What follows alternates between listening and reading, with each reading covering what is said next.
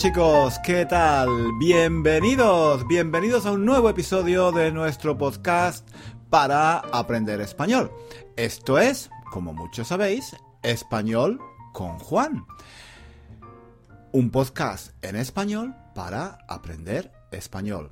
Cada semana hago algunos comentarios sobre temas que me interesan a mí personalmente, pero que espero también os interesen a vosotros. Por el momento creo que creo que sí. Creo que sí os interesan porque los últimos eh, en los últimos episodios ha habido muchos comentarios tanto en Facebook como en nuestro blog. Y eso me gusta. Me gusta que escribáis comentarios porque eso quiere decir que los temas de los que hablo aquí os interesan. Y eso, eso, eso es fundamental. Como, como, ya, como ya he dicho muchas veces, para aprender español, para aprender cualquier idioma, hay que hacer las cosas que te interesan. Pero en español. Si lees textos o escuchas podcasts sobre temas que no te interesan, pues la verdad, e, enseguida te vas a aburrir, no, no, vas a prestar atención, te vas a distraer y, bueno, vas a dejar de leer y, vas a dejar de, escuchar. Entonces, como digo, lo mejor es leer y escuchar sobre temas que te gustan, que te interesan. De esa forma, casi casi sin darte cuenta, vas a ir aprendiendo español. Entonces, muchas gracias, muchas gracias a los que hacéis eh, comentarios en Facebook y en nuestro blog.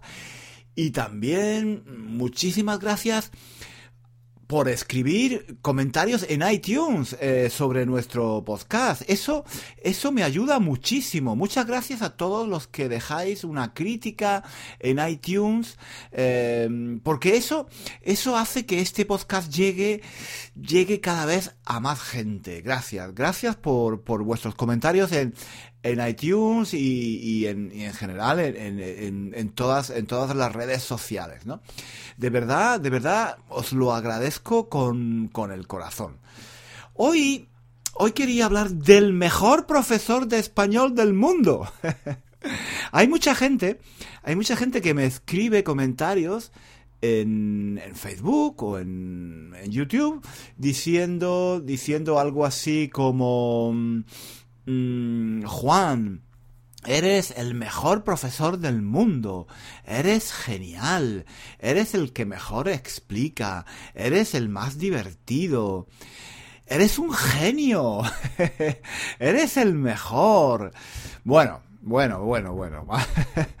vamos a ver, vamos a ver. Yo, yo agradezco, yo agradezco a todas estas personas su entusiasmo, su entusiasmo por mí a todos, a todos nos gusta que hablen bien de nosotros. Eso, eso es así, es, es normal.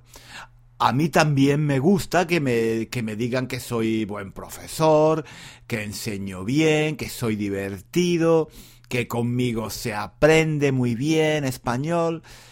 Y os doy las gracias, os doy las gracias por todas esas cosas tan bonitas que, que me decís.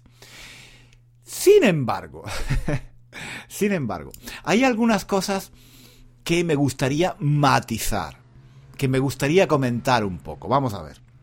Vamos a ver. En primer lugar, en primer lugar, hacer vídeos en YouTube, hacer vídeos en YouTube no es realmente ser un buen profesor. Me podéis decir, me podéis decir que os gustan los vídeos que yo hago en YouTube, que son divertidos, que os sirven para aprender español, que son muy útiles, eso, eso lo entiendo. Pero mm, recordad que ser profesor no es hacer vídeos y ponerlos en YouTube. Ser profesor es otra cosa. Ser profesor es meterse en una clase, en una clase real, en una clase física, con 10, 15, 20 o 30 estudiantes ser, profesor es meterse en una clase real y preparar muchas actividades para que los estudiantes aprendan de una forma pedagógicamente adecuada. Ser, ser, profesor es corregir a los estudiantes cuando se equivocan, pero hacerlo de una forma correcta, hacerlo bien. Ser profesor es saber leer, saber leer las caras, saber leer las caras de los estudiantes, su lenguaje corporal y entender entender si, si entienden, entender si los estudiantes entienden lo que estás explicando, si están cansados, si están aburridos.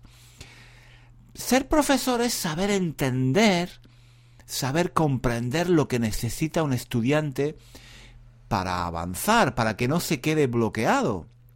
Un profesor en clase tiene que lidiar, tiene que lidiar con muchísimos problemas que un youtuber no tiene. cuando, cuando preparas un vídeo para YouTube, primero piensas qué quieres decir, cómo lo vas a, cómo lo vas a explicar. Escribes un esquema o preparas un guion. Luego haces el vídeo. Si te equivocas, si te equivocas lo vuelves a grabar. Si tienes un problema técnico, lo resuelves y lo vuelves a hacer. Luego, cuando, cuando todo esté listo, cuando, cuando estés contento, cuando estés contento con el resultado final, lo subes a YouTube. Y punto. Punto final. Ahí, ahí acaba tu trabajo. En una escuela, en una escuela es muy diferente. Tú preparas no una, sino muchas actividades tienes que tener en cuenta el nivel de los estudiantes, lo que saben y lo que todavía no saben, lo que les interesa y lo que no les interesa, su edad, sus intereses, pero sobre todo, sobre todo, la gran diferencia la gran diferencia es que cuando yo estoy en clase estoy interaccionando con mis estudiantes. Ellos me interrumpen, me hacen preguntas o veo por sus caras, por sus caras, veo que no entienden o que están cansados o simplemente me doy cuenta de que la actividad no funciona, que no la, no la he hecho adecuadamente. Ser profesor, ser profesor, ser profesor de verdad en una clase es muchísimo más difícil y muchísimo más duro que hacer un vídeo para YouTube. Por eso yo ante todo, os aconsejo respetar a vuestros profesores, a vuestros profesores reales, los, los que os dan clase en la escuela, en la universidad, en el instituto o en Skype. Esos son realmente los buenos, los mejores profesores de español. Por supuesto, hay profesores buenos y malos. Eso, eso está claro. Como todo, como todo en la vida. Como en, como en cualquier, como en cualquier profesión. Pero pensad Pensad, por ejemplo, en, un fontanero, en un fontanero o en un albañil. Hay fontaneros o albañiles que ponen vídeos en YouTube sobre cómo, sobre cómo se soluciona un problema con el agua, con el lavabo o, o con la ducha. Tú, tú puedes ver uno de esos vídeos y pensar, este es el mejor fontanero del mundo. Bueno, la realidad, la realidad es que eso tú no lo sabes. El vídeo es algo preparado, muy estudiado, que ha puesto en YouTube cuando está totalmente seguro de que es un buen vídeo. Pero el mejor fontanero, el mejor fontanero es el que va a tu casa y te soluciona el problema realmente, de una forma eficaz, en poco tiempo y, y sin que te cueste un ojo de la cara. No sé, no sé si me explico. Lo que, lo que quiero decir es que cuando alguien me dice, Juan, tú eres el mejor profesor de español del mundo, a mí eso me gusta, claro, pero también os digo, cuidado, porque un vídeo en YouTube no significa... Mm, poner un vídeo en YouTube no significa ser necesariamente un buen profesor. Hay buenísimos profesores, magníficos profesores de español, que no saben que no saben cómo hacer un vídeo para YouTube, que no tienen ningún interés en poner vídeos en YouTube, que no les interesa hacer vídeos para YouTube y que, y que son realmente profesores magníficos de español. Vamos a poner, vamos a poner las cosas un poco en perspectiva. Los buenos profesores están en las escuelas, en los institutos, en las universidades y ahora también en Skype. En YouTube estamos algunos profesores que queremos explorar este nuevo medio, los vídeos. Para enseñar un idioma, para enseñar español, pero repito, saber hacer vídeos para YouTube no es necesariamente ser un buen profesor. Mis estudiantes, mis estudiantes reales, mis estudiantes reales, os recuerdo, os recuerdo que yo doy clase en una universidad de Londres. Y no piensan, mis estudiantes reales no piensan que yo soy el mejor profesor del, mundo. De hecho, muchos de, muchos de mis estudiantes se aburren, se aburren en clase conmigo, no les interesan las actividades que hago, no quieren participar en clase o no entienden, no entienden mis explicaciones. Gran parte de mi trabajo es motivarles para que estudien español de forma regular. Poner, poner en ellos una, una semilla, una semilla para que quizás en el futuro aprendan a amar el español o si no el español mm, otros idiomas. Es un trabajo es un trabajo muy duro. El trabajo del profesor en clase es muy duro, muy difícil y, y no todos los estudiantes saben apreciarlo. Por ejemplo, pensad que cuando alguien ve un vídeo en YouTube, lo ve porque quiere verlo. Mm, esa persona decide cuándo ver el vídeo, a qué hora, dónde verlo. Lo hace cuando quiere y como quiere. Y cuando lo ve, está motivado para está motivado por aprender. Realmente quiere quiere aprender español, si no no lo vería. Pero en clase, en la clase real, eso eso no es así. Eso no es así. El estudiante tiene que estar allí en tu clase, porque debe estar. Según el programa del curso, según la escuela, los estudiantes están obligados a ir a clase dos o tres veces a la semana. Les apetezca o no les apetezca. Tengan ganas o no tengan ganas. Tienen que ir. Tienen que estar allí. Además, pensad que en YouTube tú decides qué vídeos ver, qué tema te interesa en ese momento. En clase es el profesor el que lo decide. Y también algo fundamental, en clase, en la clase real, los estudiantes no pueden elegir quién es su profesor, la, escuela. La escuela decide quién será su profesor. En YouTube, en YouTube, sin embargo, tú decides, tú decides qué profesor de español quieres seguir, quién te gusta más, quién te cae mejor.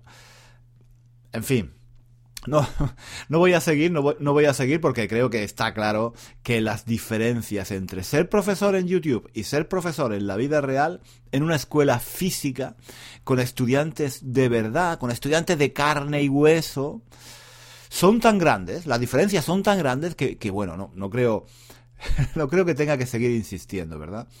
En mi caso, por ejemplo, yo estoy encantado con los comentarios que, que me dicen que sí, que soy un grandísimo profesor, el mejor profesor del mundo, pero me lo tomo todo, como os digo, con una cierta distancia. Yo no me considero, yo no me considero un buen profesor, en absoluto. Yo creo que lo que se me da bien, lo que se me da bien es hacer vídeos para YouTube. Eso sí, antes, antes de empezar nuestro canal eh, Español con Juan, estuve un tiempo mirando los vídeos que hacían otros profesores. Pasé, pasé mucho tiempo reflexionando sobre cómo se puede enseñar gramática o vocabulario en un medio como el vídeo y, y, en una plataforma como YouTube. Eso, eso sí, desde, desde el principio me di cuenta de que YouTube es un nuevo medio y que hay que adaptar la enseñanza del español a ese nuevo medio, a los vídeos en YouTube. Es algo, es algo que ha pasado siempre en, en, la historia de los medios de comunicación. Pensad, por ejemplo, cuando surgió el cine. Al principio, los actores del cine hacían lo mismo que hacían los actores del teatro. El resultado no era muy bueno. Los actores, los actores de cine gritaban, hacían gestos demasiado estrambóticos, exagerados. Porque el teatro era así. Claro, en el teatro es normal que un actor alce mucho eh, la voz, que exagere los gestos de la cara, porque en un teatro su voz y sus gestos tienen que llegar a todas las personas que hay en el teatro, incluso las que están lejos, las que están sentadas muy lejos del escenario. Pero en el cine eso no funciona. En el cine las imágenes acercan a los actores muchísimo y, se ven los gestos mucho mejor, las miradas, el, movimiento del cuerpo. Por eso, por eso no se puede interpretar lo mismo en el cine que en el teatro. Los actores de cine tuvieron que aprender a usar ese nuevo medio, el cine. Luego llegó el cine sonoro y los actores tuvieron que aprender a interpretar con la voz. No tanto con el cuerpo ni, ni los gestos de la cara, pero durante un periodo, durante un periodo de adaptación, los actores hacían en las películas sonoras lo mismo que habían hecho antes en las películas mudas poco a poco eso, eso fue cambiando hasta que aprendieron que en el cine sonoro había que interpretar de forma diferente al cine mudo. Y así sucesivamente. Cada vez que surge un nuevo medio de expresión hay un periodo de adaptación en el que lo que pasa es que se intenta hacer lo mismo que se ha hecho siempre pero usando el nuevo medio. El resultado no suele ser muy bueno. Y eso es lo que está pasando en estos momentos, creo yo, con YouTube. Muchos profesores están usando los vídeos en YouTube para enseñar un idioma del mismo modo tradicional que se ha enseñado siempre en las escuelas y en los colegios. Así, si, si tradicionalmente, si tradicionalmente en las escuelas se enseña un idioma centrándose en la gramática, explicando las reglas de gramática, entonces se hace lo mismo, pero en YouTube. si en la clase tradicional se dan listas de vocabulario a los estudiantes, en los vídeos de YouTube se tiende a hacer lo mismo. Sin embargo, yo creo que esto tiene que cambiar. Los vídeos, especialmente los vídeos en YouTube, son un nuevo medio que hay que explorar. Es, es un lenguaje diferente, es una forma de expresión diferente. Ofrecen muchas posibilidades que hay que explorar. Hay que ver qué funciona y qué no funciona. Hay que experimentar. Estamos en, un periodo de adaptación, creo. Y, y yo lo que estoy haciendo es eso. Estoy intentando comprender el lenguaje de los vídeos en YouTube. Estoy intentando comprender qué funciona y qué no funciona. Cuáles son las actividades que se pueden hacer y cuáles no, se pueden hacer. Mm, como decía, antes de empezar Español con Juan, pasé un tiempo explorando y, viendo lo que hacían otros profesores de idiomas en YouTube. Reflexioné mucho y sigo reflexionando. hablo en pasado, pero, no, e, e, esto es algo que, sigo haciendo, que todos los días eh, pienso, eh, pienso en, por qué funciona o por qué no funciona un vídeo. Mm, en cómo usar este nuevo medio para enseñar español de una forma amena, divertida, pero al mismo tiempo efectiva. Y esto, bueno, creo que poco a poco lo, estoy haciendo bien. ¿eh? estoy muy contento con el resultado porque los vídeos, los vídeos que hago parecen, parecen gustar mucho. Entonces, digamos que, mm, que sí, mm, se me da bien hacer vídeos en YouTube. Que poco a poco estoy entendiendo cómo funciona YouTube cómo adaptar mi experiencia como profesor de español en una universidad real, física, a este nuevo medio, a Internet, a las redes sociales y a YouTube. Pero eso, como digo, no es realmente ser un buen profesor. Y mucho menos ser el mejor profesor del mundo. Es, un medio diferente, ¿no? no se puede comparar no se puede comparar el profesor youtuber con el profesor real, el profesor que tiene que entrar todos los días en una clase real, con estudiantes reales de carne y hueso. Ahí, ahí, ahí es donde están los buenos profesores en clase. Y yo admiro, yo admiro sobre todo a los profesores que trabajan con niños. Me parece un trabajo bellísimo, súper importante para la sociedad, pero tan difícil, tan difícil de hacer bien. Eh, en YouTube me, me, siguen normalmente adultos, gente, gente que ha decidido libremente estudiar español, gente que está muy motivada. Pero, pero los niños o los adolescentes no suelen estar motivados. Hay que, hay que motivarlos, hay que interesarlos. Y eso, eso requiere una energía increíble. Energía y mucho amor por tu profesión. E, estos profesores no solo enseñan un idioma, educan, son educadores. ¿Hay una profesión más bonita? ¿Hay una profesión más bonita que esa? Lo dudo. En fin, aunque que aunque a mí se me dé bien hacer vídeos en YouTube, que aunque veáis muchos vídeos en YouTube míos o, de otros profesores, mm, de otros profesores de español o de cualquier otra materia, no perdamos de vista, no perdamos de vista que lo realmente difícil, lo realmente difícil es enseñar en clase, en una clase de verdad. Ahí, ahí es donde están los buenos profesores realmente. Y hasta aquí, hasta aquí el episodio de hoy de nuestro podcast, chicos. Os mando a todos, os mando a todos un saludo y os espero, como siempre, la próxima semana. ¿Dónde? Aquí, en español con Juan. Que paséis una semana fantástica. Hasta pronto.